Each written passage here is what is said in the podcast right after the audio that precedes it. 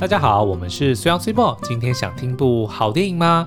好，那呃，最近有蛮多的这个经典老片开始陆续重新上映哦。那在三月二十六号的时候呢，有一部日本电影叫做《令人讨厌的松子的一生》哦，它是在二零零六年首次上映，然后现在是十五年之后呢重新修复，再次了上戏院。对，嗯。你本来有想要再讲一次上映，对不对？对对对对，然后发现一直持球，不能重复讲同一个字。好，嗯，嗯，然后这部电影的那个导演是中岛哲也，嗯，他另外一部很知名的作品就是，叫做《告白》，对，嗯。非常推荐你去看，就看完你真的觉得会怀疑人生，对，然后脑袋好像整个炸开，然后心情久久不能平复。但其实看完这个松子，其实也是有同样的感受哎。对，有一个我们的好朋友，他曾经甚至替这部电影下这个评论，说这是他这辈子最爱的电影。嗯嗯，那其实我们原本不太能够理解为什么哦，但因为这个其实在呃十五年前就曾经上映过，我有看过，可是那个时候的印象不深。哦，我觉得是因为人生历练不够。哦，对，对，而且它因为它的节奏很快，嗯，所以如果你没有 get 到里面的深意的时候，它好像就马上就过去了。对，然后就觉得这部戏很忙。十五年前我才几岁啊，对不对？算一下，原来也就二十出头岁左右啦。对，就是大学刚毕业嘛，嗯，的确是还一阵子的。好，的确是还没有什么。人生的感触，嗯，对，我们先讲一下好了。这部电影呢，你在呃乍看的时候，它的这个节奏跟它的氛围，还有拍摄的手法呢，非常的华丽，对，你感觉就像是一连串的广告，或者是 MV，对，嗯，你就觉得，哎，这到底是什么片？是歌舞片吗？歌还是什么音乐剧呢？又又有那种氛围，但是哎，不对啊，它又是一个剧情片，嗯，可是呢，我觉得，然后。最重要的是什么？就是当你看着看着，你眼泪就流下来了。对，因为它就是在叙述这个令人讨厌的松子他的一生。嗯，我又再把片名讲了一遍。所以它是一个，它是一部算是很典型的那种，明明就是就是拍呃拍悲剧的喜剧。不是，我觉得它就是如实呈现了人生。我们都希望我们的人生是一部充满了欢乐的歌舞剧，哦，但是其实却是一个不断令人伤心失望的悲剧。干嘛突然撂进去？真的，他就是这样子啊，对不对？然后你看这整部电影，就他他欢乐的时候，大部分都是他正在期待、正在幻想，或者说好事发生的时候。嗯，可是这些 moment 都不长。嗯，马上取而代之的就是现实的打击，对，让他又从天堂掉回地狱。但是这个就是大部分的的时候，嗯、我们的人生会遭遇的事情。哦，OK，难怪我们现在四十岁去看的时候，那种感触就特别深，就会唤起我们那些啊，当好事发生的时候的快乐，但是随之而来的就是那些现实的一些打击哦。嗯嗯嗯嗯。然后这个女主角是中谷美纪，写在那儿了。我知道，而且我我不是，因为我本来要讲的是说，你说他长得很像另外一个谁，柴崎幸，然后说每次两个人都把他搞混，对，然后柴崎幸也有演，也有演啊，对，他一开始演一个配角，所以我一开始觉得说，哎，哦，所以现在这个就是松子嘛，然后后来又 松子真的中国美纪出现的时候说，哎。那刚刚那个是谁？他们两个真的会搞混，真的会搞混。对，好，嗯、那你要不要介绍一下剧情？好，那这个故事呢，一开始我们就看到有一个叫做阿生的少年哦，他是英泰所饰演的。嗯，那你就看到他是一个这个抱有着音乐梦的少年哦，然后因为家人不支持嘛，所以他就离家就来到了东京，想要朝自己的音乐梦发展哦。那可是当然就是事事不顺遂啊，又又跟他的女朋友就是。处的不是很好，就是柴崎性的角色，对柴崎性的这个角色。那、嗯、有一天呢，突然他就接到了这个，哦，不是接到，是他爸爸在老家的爸爸来东京，对，就突然造访了他的家，然后告知说他有一个他从来没有见过面的姑姑，嗯，叫做松子哦，呃，意外身亡，而且是被谋杀的。嗯 OK，死在河边。嗯，那因为呢，这个松子跟他们的家族很早就决裂了，对所以这个阿生不止没有见过，他甚至没有听家人有提过有这个姑姑这个人哦。嗯，所以大爸爸出现，告诉他说：“哎，有个姑姑死掉的。”然后因为他没有其他任何的人，也没有结婚，也没有其他的这个家人哦。嗯，所以他就被他爸爸指派说，他必须要去松子的家里面去打扫整理遗物，嗯、因为那个是他姑姑租的房子嘛。对，要还给房东。对，所以他就被交付了这个任务哦。嗯、那当这个阿生就当然有一点点心不甘情不愿呐、啊，但是也没办法，毕竟是家人嘛，然后爸爸的委托，所以他就去到了这个松子姑姑的家里，发现非常的脏乱，就是一个小小的公寓。那唯一的呃优点就是在后后面的那个窗户可以看到河。嗯，对，然后里面就堆满了垃圾，不是杂物而已，嗯、真的就是垃圾。嗯、而且从这个邻居的口中都传说，这个松子是一个很没礼貌，然后呃神经兮兮，然后也没有卫生，也不注重这个自身的这种。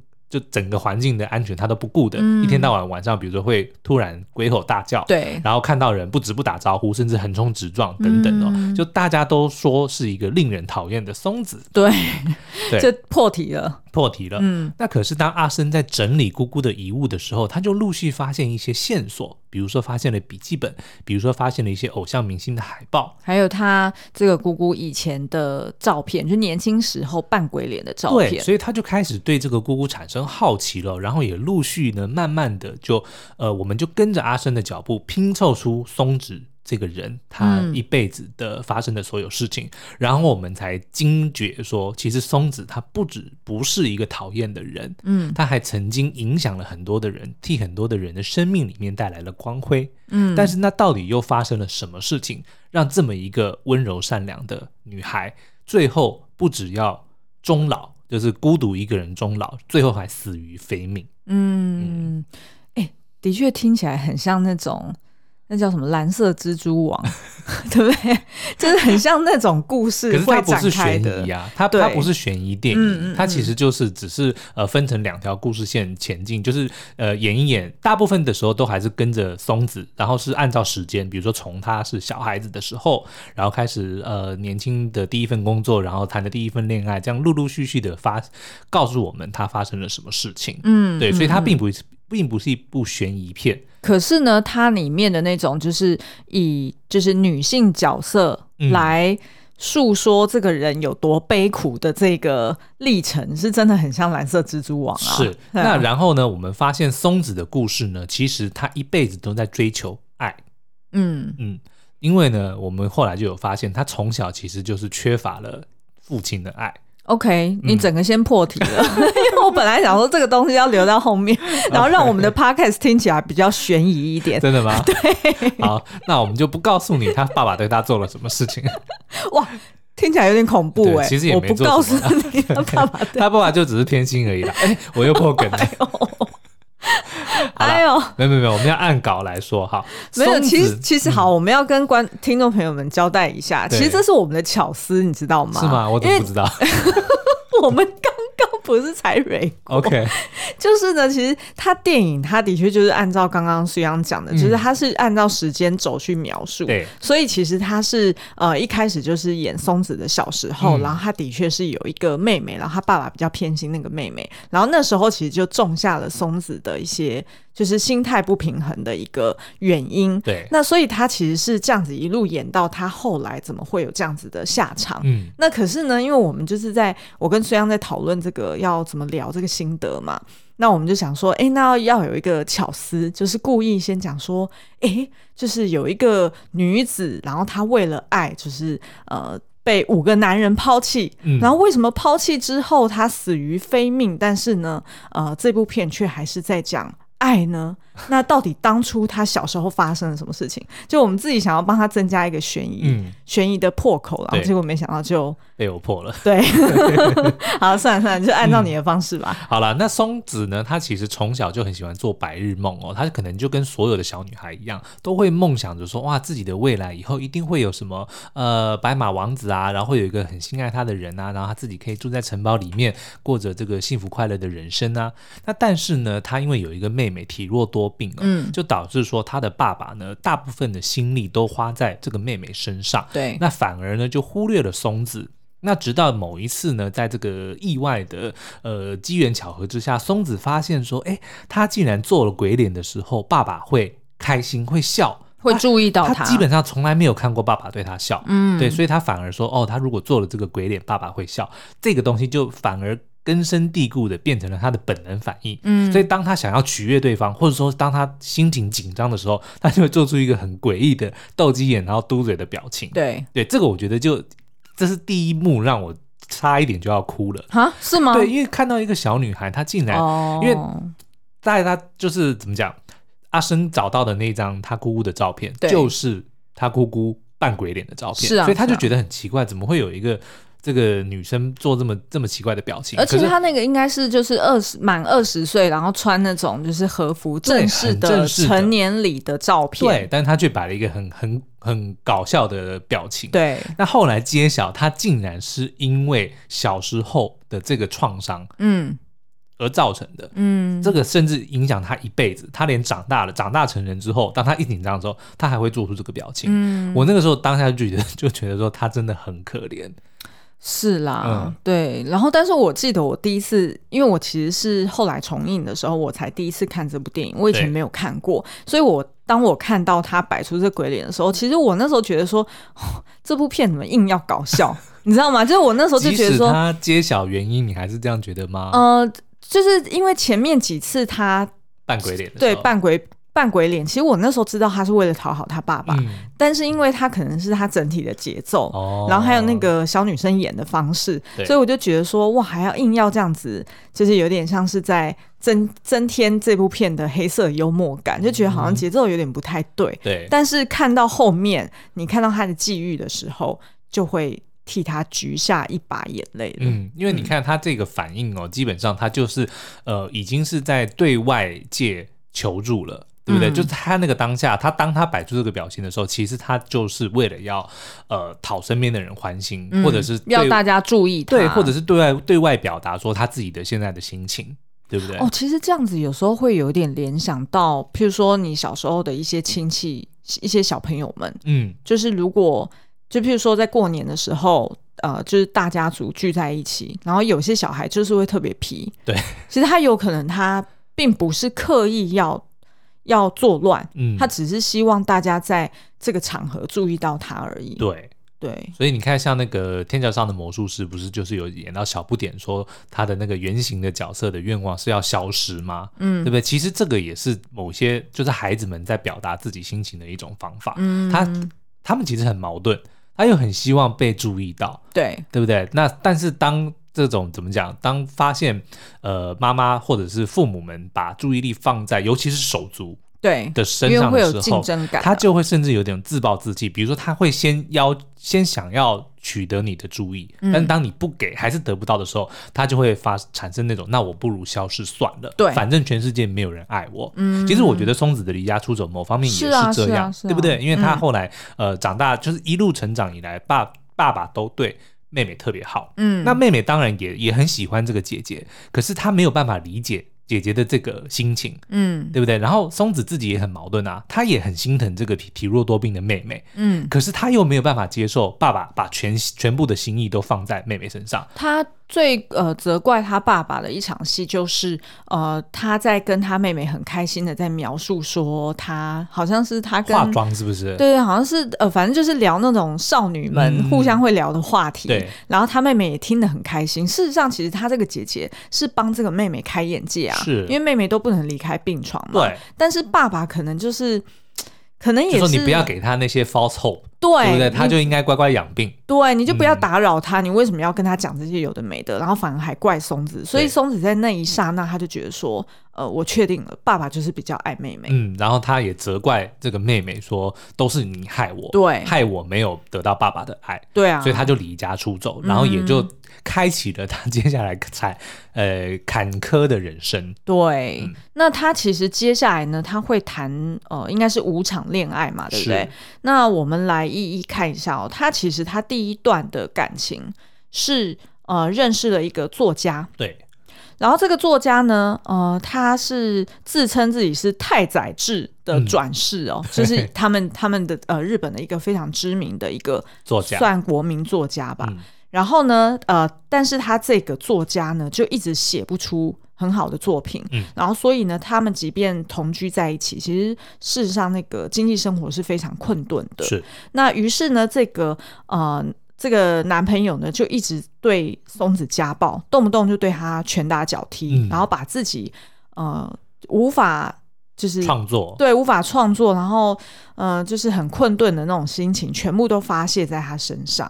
然后后来呢，他自己也自杀了。对，他在写下了说“生而为人，我很抱歉”之后呢，卧轨自尽，然后死在松子的面前。嗯、对，那这个呢，“生而为人，我很抱歉”，其实这个这几个字到后面也有伏笔哦。对，就是松子到后来应该是出现一些精神上的问题，嗯，他也在这个自己住家的墙壁上拼了命的不断的写下这几个字，就是“生而为人，我很抱歉”，嗯，就可以感受得到说他的无助。好，那接下来呢，松子呢就跟另外一个也算是作家，但是是呃，他应该算是上班族兼着写作的。对，然后呢，嗯、他就是刚刚原本第一位作家叫做八女川的那个，就是他第一任男友嗯的，算是死对头吧，宿敌，嗯嗯，对不对？那这个叫做冈野健夫，是他的第二个情人。嗯，那但是呢，他的这个，我觉得他的。怎么讲？安排很巧妙，对，因为她原本跟她第一任男友算是劲敌，嗯、所以她就一直其实蛮羡慕第一任男友的。虽然第一任男友自觉写不出东西，对，可是在这个第二任男友的眼中呢，他却是一个很有才华的作家，然后很勇敢，对。就是他可以，就是不顾世俗眼光，写不出来没关系，我就继续写。他不像他不向世俗低头，嗯，对不对？那可是呢，所以呃，当这个作家自杀之后呢，这个第二任男友他竟然就是抱着说我要接收第一任男友的东西，嗯，为名，对，去把松子接收成为自己的情妇，嗯，因为他已经有结婚了，嗯，对，所以我觉得这个松子真的是有点莫名其妙，可是他竟然也也接受了，对，就即即使。对方的这个出发点根本也不是喜欢嗯松子，嗯、而只是因为她是他的宿敌的女友。其实我们那时候看完电影的时候有讨论到这一点，因为我们觉得很诡异。嗯、那我们还没有，就是我们没有上网去查其他的影评，但是我那时候是第一个直觉就跟苏央讲说，我觉得这边不是只是单纯的他去接收第一任男友的。女人，然后让她自己觉得可能有成就感，或者是占有的这种感觉。对，我觉得不是那么单纯。嗯、原因是因为呢，他们其实有一场戏，就是呃，这个第二任男友他冲去第一任男友的家，嗯，然后我忘了是带水果还是带花去，然后本来花对，本来是要看第一任的男友，就是等于是有点像是意思是说我来跨麦的金马戏，对，有写出什么东西来了。美其名是拜访，但是。事实上是踩地盘啊。对，可是呢，很奇怪的是，呃，那时候当他进来到这个家里面，没想到呢，这个呃，原本第一任男友在对那个松子还在拳打脚踢的时候，嗯、当这个呃他的朋友一出现的时候，他居然突然就抱着松子在拥吻他。嗯，就是、这是一个很奇怪的行为。哦，这个就是宣示主权吧？嗯、呃，我觉得不是宣示主权，因为我不，我不认为。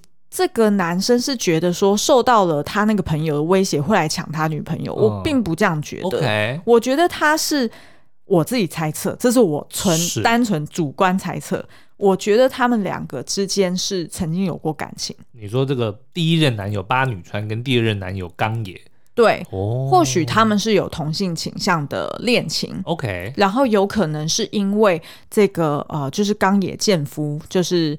呃，第二任。对第二任，他可能因为他其实有演出来说，他这个第二任其实是有一个妻子的嘛，对。然后他也一直很羡慕这个呃八女川说，说哦，他居然可以勇敢的专职写作，对专专职写作。但是我觉得，既然会有这样子的剧情安排，很有可能就是因为呃，可能当初八女川其实就是在气这个冈野健夫不能勇敢的跟他出柜在一起。嗯哦，然后还娶了老婆，maybe 这是我自己脑补的。哦，然后窗帘哦，对我自己蓝色窗帘。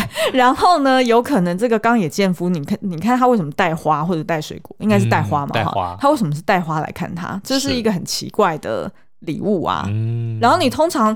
男男在互相那种竞争心态，你来看他，哎、欸，他到底是不是有写出个什么鸟来？对啊，你不是水果吧？对，呃，可能根本不会带东西，就是男生的心态。直男的话，他可能就只是过来说啊，怎么样啊，混的怎样啊，混的不错吗？什么什么，就可能 maybe 是来撂一些狠话说，说哦，我现在自己没有在专职写作，但是我赚很多钱，然后我还娶了老婆，就是应该是带着这样子宣誓呛，就是呛虾的心态过来，嗯、可是却看到发现那个八女川一看到他，居然是立马就转身去吻他刚刚拳打脚踢的这个松子，嗯，然后而且当那个就是他那个男朋友离开之后。他又对松子一样，就是又拳打脚踢，真的就是演给人家看的。对，所以很有可能就是当初八女川是被、哦、被甩掉的，所以就是演给前男友看。对、哦，好，那在这个两任男友就是作家男友之后呢，这个当然就是以都以悲剧收场了，因为后来就是呃第二任这个冈野，对，因为他就是松子跑去他家。嗯，那这个冈野当然就觉得你搞什么？我已经结婚了，然后你出现在我家，那不就是故意要让我难堪吗？所以就就跟他也分手了。嗯，那所以松子就再次的心碎。那之后呢，他就辗转就成为了这个色情按摩，还是他这个叫什么泡泡浴？是不是？啊，对，泡泡浴。OK，反正就是做这种呃风俗。产业里面去上班，但是事实上的确是色情。你知道这个？我在那个 A V 帝王里面的书，嗯、就我不是看那本 A V 帝王说服术嘛？对，它里面也有提到，就八零年代的日本其实非常夯这种洗泡泡浴的，哦，就是它其实就是色情，反正色情行业，女生帮你洗澡，然后顺便可能就有全套的对。对对对。好，那松子呢就沦为就是帮男人洗泡泡浴的这种、嗯、算是花魁吧。对，然后还有发明了这个松子蹲，不是松子蹲，他就是因为人家会说你需要保持好的身材嘛，所以他就有做那种呃类似深蹲的体操的动作，对，对，对，对，然后整部片你就看到他不时不时的都会拿来做，然后也就让他能够维持曼妙的身材。嗯嗯。Anyway，那他第三任男友呢，就是他在做这个泡泡浴的时候的经纪人，嗯、那当然也变成了他的男友，叫做小野。嗯。那但是呢，这个小野当然因为可能就是。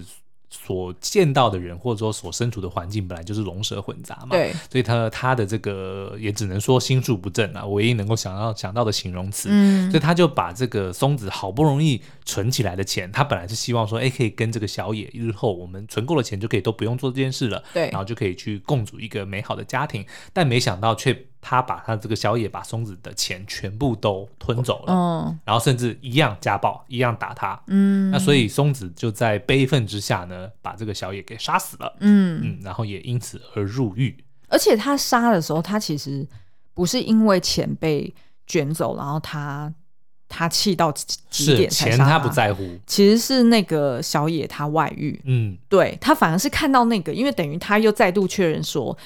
你又不爱我了，就是前面已经有两任男朋友不爱我了，然后你，我以为你会爱我，结果事实上你还是没有爱我。对，然后你还把我辛辛苦苦赚的钱，而且他的他的钱等于是出卖自己的身体，对啊，然后去赚来的，可是却不被这个、嗯、这一任第三任男友给珍惜，嗯，所以那个悲愤可想而知哦。但是我觉得我自己印象还蛮深的一刻，就是他杀死了这个小野之后，那个松子有试图要跳楼。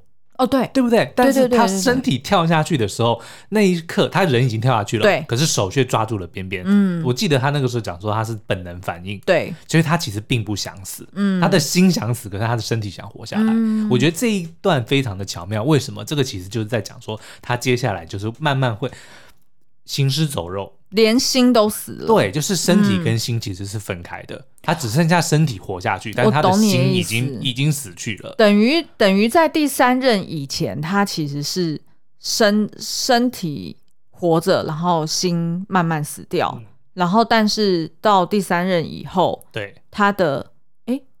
是一样的，不好意思哦，逻辑不对。没有，我的意思就是说，这个 moment 就是在讲说，他跳下去就是想要死嘛，嗯、可是身体却本能的抓住了。对，不对？这个其实我觉得就是在暗示说，他日后、哦、他日后会过着说心死身体活下去的。OK OK，没错没错，对对对，并不是相反，是延续 consistent。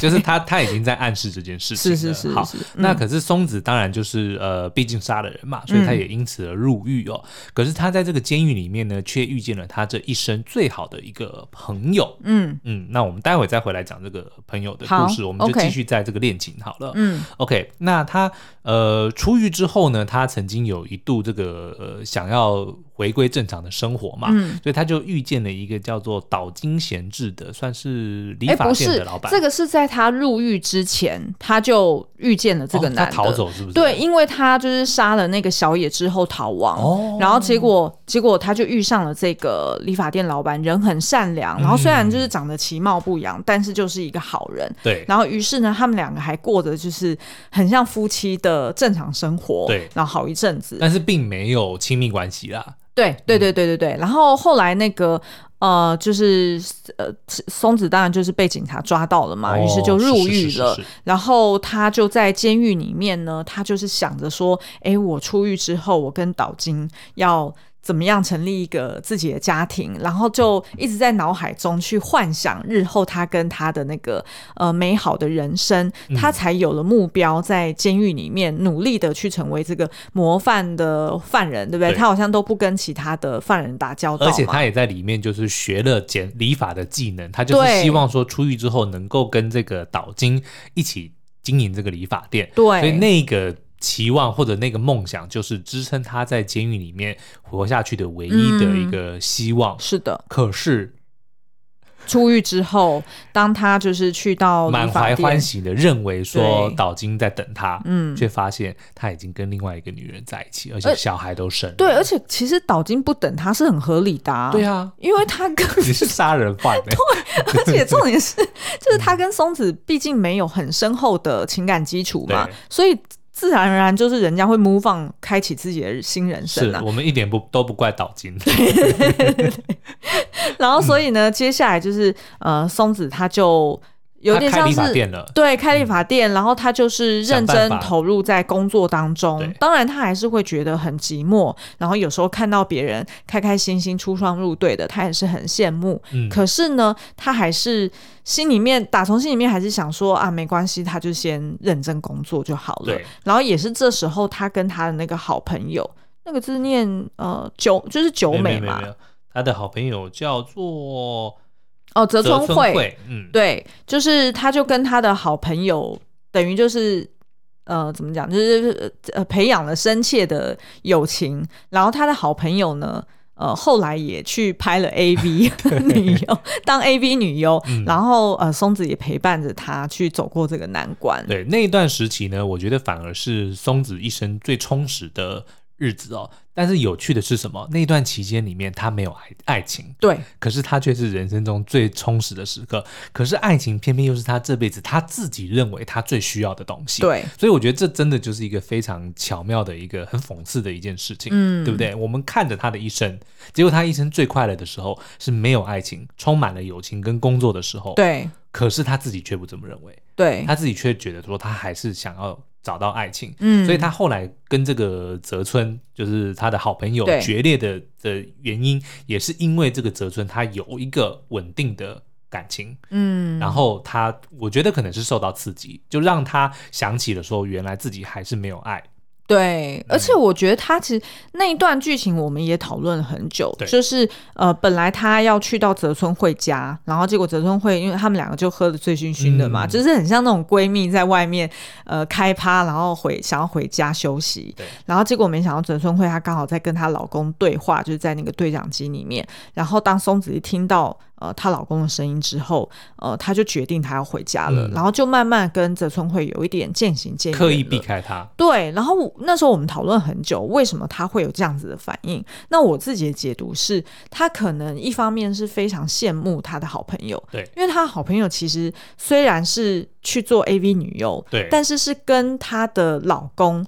有一个共同的远大目标的，嗯、是日后要开这个 AV 制作公司的，所以他们其实是知道说，哦，我现在只是阶段性任务要去做到这件事情，嗯、所以他觉得，呃，他的好朋友不仅又有爱情，然后又有事业上的一个很好的人生重心、人生目标，所以他就有一点觉得。好像那个就是他想要的人生，对，然后好像又是别人有我又没有，嗯、他就想要逃离，就有点像是当初他逃离他妹妹跟他爸爸一样的道理，嗯、他就觉得说他爸爸爱他妹妹这件事情是他妹妹拥有他一辈子都没办法拥有的父爱，于是他决定他要逃离那个地方。嗯嗯，好，那但是在此时呢，这个他生命中的最后一个男人出现了，嗯，叫做龙洋一哦，然后他是由这个伊势谷友界所饰演的，所以如果你是伊势谷友界的粉丝的话呢，你应该会觉得，哎，这部电影很值得一看哦，他在这里面的戏份还蛮多的。哦，对对，嗯、好，嗯、那这个其实这个龙呢，其实跟松子算是有非常多的渊源哦，因为松子他呃的。第一份工作其实是老师，是中学的老师。对，因为松子很会唱歌。对，然后这个这个龙其实是他的学生。对，那可是呢，在这个某一次的这个算是校外教学或是旅行的这个途中哦，嗯、就发生了偷窃事件。这个龙去偷了某一间杂货店的这个钱哦，然后当然就是被老板发现，然后就想要兴师问罪嘛。可是那个松子不知道哪根筋不对，好像就我觉得他也是为了要息事宁人。对，他是。对他去质问了龙，然后龙否认说他有偷。然后他就松子竟然就扛下来了，对，就说是他自己偷的，嗯，所以才导致说后面其实他的人生，我觉得就是那个也算是一个蛮蛮重大的转捩点，对，就是他被误误认为是偷窃，嗯，然后我看那个呃原著小说里面是写说，呃，因为他不是那个老师还是校校长，哦，对，对，就就主任这个角色，对对对，就是有在 confront，有在有在去质问他，质问他这件事的时候，然后呃，他有说你要把胸部给。露出来，对对，但是其实原作里面是他有被对这个主任性侵哦，对，所以我觉得他没有把他演出来，当然可能是觉得松子够惨了。可是如果以真正的故事来讲的话，松子其实那个时候是有受到更大的侮辱跟这个打击的。其实我觉得我看那一段剧情的时候，我印象就非常深刻。你是说他就是扛背黑锅吗？对，嗯，他那一段呢，其实就非常明显，就是他的个性就是喜欢，就是面面俱到。面面俱到，然后并且他不想要认真去处理事情，他只是想要赶快简单的把事情就是处理掉就算了。Okay. 他他是聚焦在短视近利上面，嗯，因为呢，他那时候就有跟嗯，好像一边在自己在一边找别的老师的钱，因为他想说赶快找别的 老师的钱，然后去还嘛。是，然后他一边在捞那个钱，然后就一边自己嘴巴碎碎念说：“哦，赶快处理完这件事情，我就可以去泡温泉了。”哦，对对对，我想起来，对不对？嗯、他其实就是想说，我只是想要。现在赶快去舒服的过一件事，做一件事，或者是我想要跟眼前这个说爱我的人就在一起，呃，我也不考虑将来了，反正我就是把握现在就好了。嗯，我感觉他可能从年轻的时候他就有这样子的习性，嗯，所以可能 maybe 一路以来他其实。都应该要知道，说他现在在一起的男人是不好的，对，然后是没有将来可言的。可是他就会欺骗那个当下自己说：“哎，先过了眼前再说。”嗯，对。那但是呢，这件事情过后呢，就当这个松子，呃，应该过了好几。十几年之后呢，他又遇到了这个龙哦，就是当年的那个学生、嗯、偷钱的学生出现在他的面前，然后跟他坦诚说他是偷了他的钱。嗯，然后呢，他告诉松子说，他从那个时候开始就一直很喜欢松子。嗯，那松子我觉得呢，应该是。久旱逢甘霖，因为他一辈子真的是够坎坷的。对然后这个时候突然出现了伊势古有介这样子 这么风流倜傥的大帅哥，应该老实说，应该是这五个当中最帅的。是是是，对。好，这不是重点，这不是重点。但是 anyway，就是有一个这么喜欢他这么久的男人出现，而且主动告白说“我爱了你，爱了很久了”。嗯，我觉得这个就是这个松子一直以来的幻想之一，是就是心爱的人主动告诉他他爱他。对，对不对？对，所以他就欣然的接受，然后两人就展开了，这也已经不能算师生恋了啦，因为他们已经不是师生的关系。对对对。但是就是展开了一场，就是松子人生最后一段一段感情，然后是最凄惨的，是因为对方是一个黑道嘛。对，然后嗯。所以也从事了很多很危险的工作，对，就让这个松子的，就他们两个人的生活常常就是会朝不保夕，嗯，会一天到晚就会在烦恼说，哎，是不是有人要来呃讨债啊，或者是说这个龙一天到晚又要又要去讨债，或者说又要去打架，就常常弄得一身伤回来哦。然后我很喜欢跟当男人恋爱是怎么哦，有一点。然后我很喜欢其中有一场戏，我觉得那剪接的实在是太巧妙了，就是。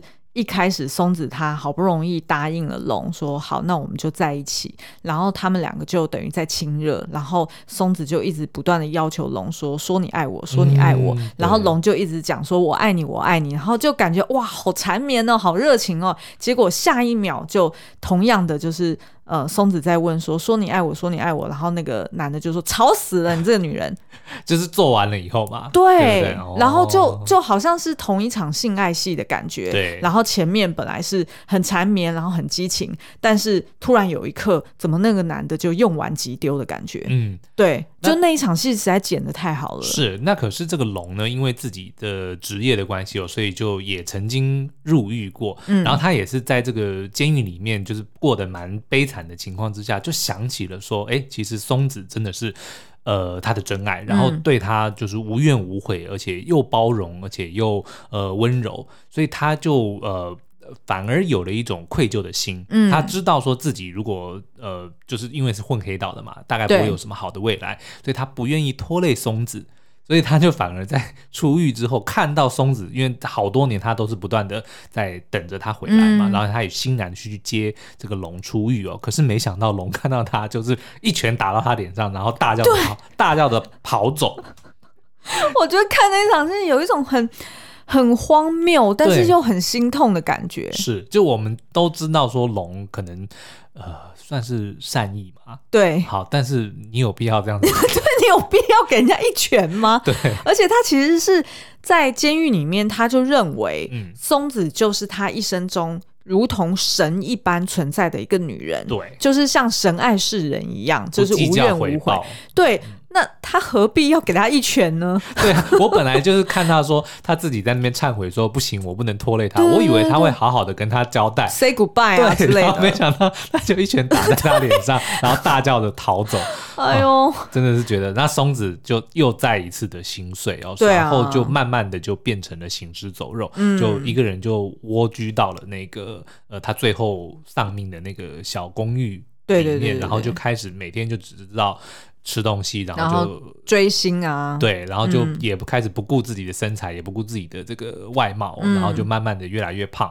然后他也因为就是那个时候不是有摔摔断腿过嘛，对对对，所以也变得一摆一跛一跛的。对，那就慢慢慢慢就变成了大家口中那个令人讨厌的松子。嗯，但是呢，这个这部电影呃更厉害的还在后面，我们就不爆雷了。嗯，就是最后其实还是呃希望能够带给观众看完之后。呃，会对生命有一些希望啦。嗯，对。然后，而且会是有一点像是在，就是怎么讲？如果你身边也有这样子的人，还是说你以前也曾经这样子这么渴求爱？对、嗯，或许可以看一看，说，呃，就是为是什么东西让你。对于爱这么的饥渴，嗯、这么的这么的放不下，这么的执着，是像像是松子，他其实就是源自于他童年的时候，他无法得到的那个父爱，嗯，然后可是他却没有看见他的妹妹却是更加的爱自己，对。然后其实像你刚刚提到妹妹哦，所以我们看我们他生命中其实出现过很多的人，比如说他的妹妹，嗯、然后刚刚的龙，然后还有他的好朋友黑泽。其实呢，他都在无意之间影响了这些人的人生，带给了他们希望，带给他们的光辉。可是他自己并不知道，他自己只是觉得很痛恨自己的人生。对。可是早在不知不觉中，他却影响了很多人，而且都是正面的影响。所以这部电影我觉得也是在传递给大家，就是说我们都会有讨厌自己的时刻，嗯，可是别忘了说，我们一定也曾经对身边的人造成正面的影响，对，对他们在他们的眼里，我们绝对不是自己这么讨厌的那个人。对，就不要这么的妄自菲薄。然后，而且就是当你自己在一直不断的去追求爱，然后感觉不可得的时候，嗯、就也别忘记，是事实上身边也有很多人远远的在望着你，希望你回头给他一点你的爱。对，就像是他的妹妹，嗯、还有他的那个好朋友一样，事实上都是一而再再而三的，其实是想要找回松子。是，对啊。而且我觉得最重要的就是，真的要先学会爱自己。你才能够得到别人的爱，嗯、因为如果你你看像松子最最呃，他就是不懂得怎么爱惜自己嘛。当人家不珍惜的时候，你为什么还不走呢？对啊，人家打你，你为什么要给人家打呢？嗯，我觉得他就是因为他没有办法先去懂得如何爱自己，才会让别人糟蹋。嗯，对不对？所以希望看完这部电影之后，大家都能够发现说，呃，你其实是非常值得被爱的。嗯，好哦，那这部片非常推荐，其实是有一片的等级，我觉得有哎、欸，好不好？那我们看有这个机会。应该是不会啦，我们不要再随便承诺任何事情了。对对对，反正这部电影非常好看，现在也正在戏院重新上映中哦，所以有兴趣的话，我们推荐你到戏院去看看哦。好哦，嗯，那今天的节目就到这边，下次再见，拜拜，拜拜。